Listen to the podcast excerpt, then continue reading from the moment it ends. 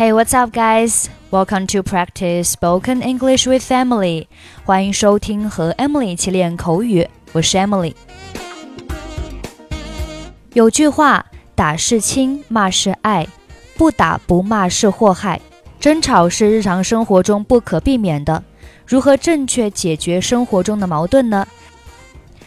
我们先来学习几句日常的表达。I can't stand it，或者是 I can't bear it，表示我再也不能忍了。Please get out of my face，请从我的面前消失。Please get out of my face。Never shall I forgive him，我永远不会饶恕他的。Never shall I forgive him. My patience has completely run out. 我再也没有耐心了。My patience has completely run out. Okay, now let's listen to the dialogue. 你看起来很不开心，怎么了？You look very unhappy. What's the matter with you? 我再也受不了和你在一起生活了，我讨厌你的酗酒，我们离婚吧。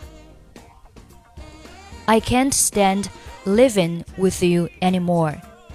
I'm sick of your drinking. Let's get divorced. 请再给我一次机会吧，我发誓再也不会喝酒了。Please just give me another chance. I swear I'll never drink again. 我已经给你很多机会了，这么多年了，没有任何的变化， 我已经放弃你了。I have given you a lot of chances. For so many years, there has been nothing changed. I've given up on you. 你是知道的，我很努力在戒酒，没有你，我不知道该怎么生活。我是不会让你走的。You know, I'm trying hard to stop drinking. I don't know how to live without you. I won't let you go. 难道你不懂吗？不仅是因为酗酒，还有你缺乏责任感。Don't you understand? It's not just for drinking, but you're lacking a sense of responsibility. 我得赚钱养家啊，所以我没有足够的时间和你在一起。 I have to make money to support our family, so I don't have enough time to stay with you. 即使我真的很需要你，你也没有时间来陪我。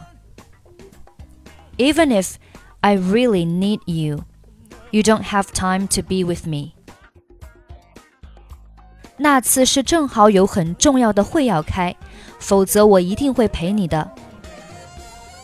It happened to be a very important meeting, or I'd be there for you. 我再也不会相信你了。I can't trust you anymore.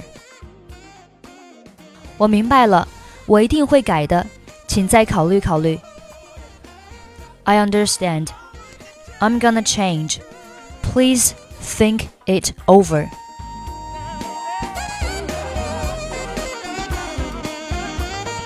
You look very unhappy. What's the matter with you? I can't stand living with you anymore. I'm sick of your drinking. Let's get divorced. Please just give me another chance. I swear I'll never drink again. I have given you a lot of chances. For so many years, there has been nothing changed. I've given up on you. You know, I'm trying hard to stop drinking. I don't know how to live without you. I won't let you go. Don't you understand? It's not just for drinking, but you're lacking a sense of responsibility.